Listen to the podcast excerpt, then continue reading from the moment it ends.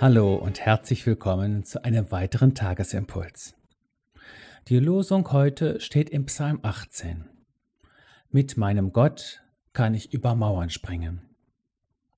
Den Lehrtext finden wir im zweiten Timotheusbrief.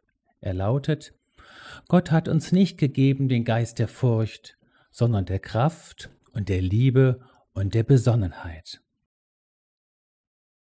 Mauern überwinden, so lautet unser Stichwort heute. Und dennoch sind da Mauern zwischen Menschen, und nur durch Gitter sehen wir uns an. Unser versklavtes Ich ist ein Gefängnis und ist gebaut aus Steinen unserer Angst, so dichtet Ernst Hansen 1970. Mauern sind allgegenwärtig, sie schließen uns ein oder aus, je nachdem, Sie fangen in unseren Köpfen und in unserem Denken an und durchziehen unsere Beziehungen.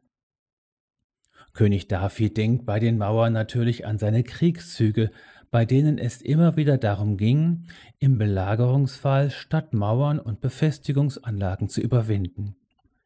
In seinen kriegerischen Alltag hat er Gott mit hineingenommen.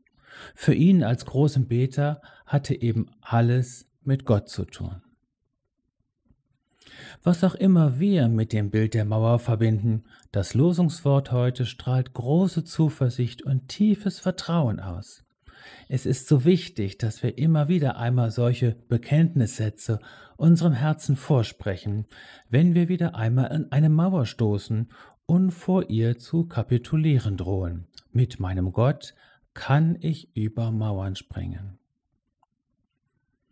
Im Lehrtext gibt uns der Apostel Paulus einen wichtigen Hinweis, wie solche Mauern zu überwinden sind. Der Heilige Geist ist der große Mauerüberwinder.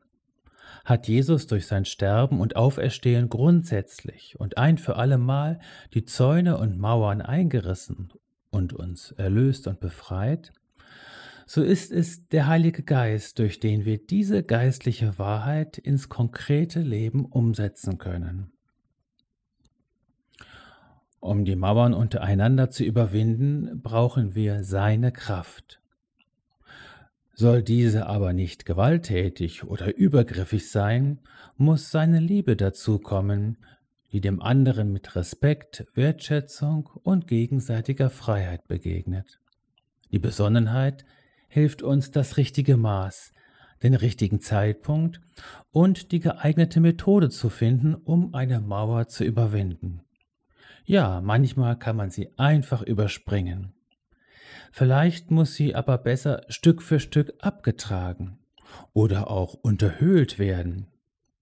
Manchmal lohnt es sich, sorgfältig nach der kleinen Tür zu suchen, die sich in jeder Mauer versteckt. So sei gesegnet mit der Fülle des Heiligen Geistes, seine Kraft, seine Liebe und seine Besonnenheit mögen dich heute auf allen deinen Wegen begleiten. Mögest du heute auf gebahnten Wegen gehen.